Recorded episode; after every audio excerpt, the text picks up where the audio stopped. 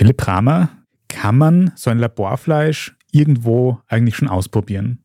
Es gibt Dutzende Startups und Unternehmen, die daran forschen. Selbst essen kann man es, soweit ich weiß, nur in einem einzigen Restaurant in Singapur. Der Staat hat nämlich als erster überhaupt im Jahr 2020 Laborfleisch zum Verkauf freigegeben.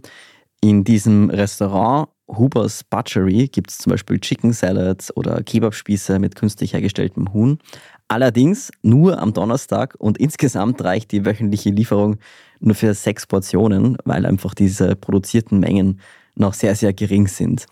Erlaubt per se ist das Laborfleisch allerdings in einigen anderen Ländern auch. Letzten Sommer zum Beispiel hat die Lebensmittelbehörde in den USA kultiviertes Hühnerfleisch erlaubt und Israel, wo auch sehr viel dazu geforscht wird, hat erst vor einigen Tagen grünes Licht für Rinderfiletscheiben aus dem Labor gegeben.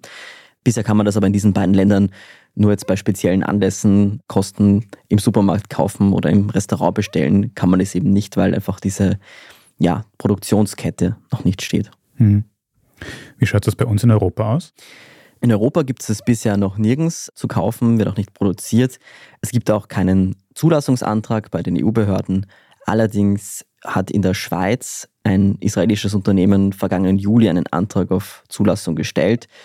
Das könnte wegweisend sein, weil die Zulassung ähnlich funktioniert wie in der EU. Aber bis das entschieden wird, wird wohl noch einige Zeit vergehen, vielleicht sogar noch einige Jahre.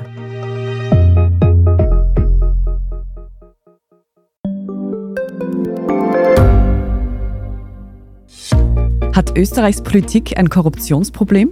Wie wird der Ukraine-Krieg enden? Und warum wird alles immer teurer? Ich bin Tobias Holub. Und ich bin Margit Ehrenhöfer. Wir stellen die brennenden Fragen unserer Zeit. Und die Standardredaktion liefert Antworten. In Thema des Tages, Montag bis Freitag um 17 Uhr, überall, wo es Podcasts gibt.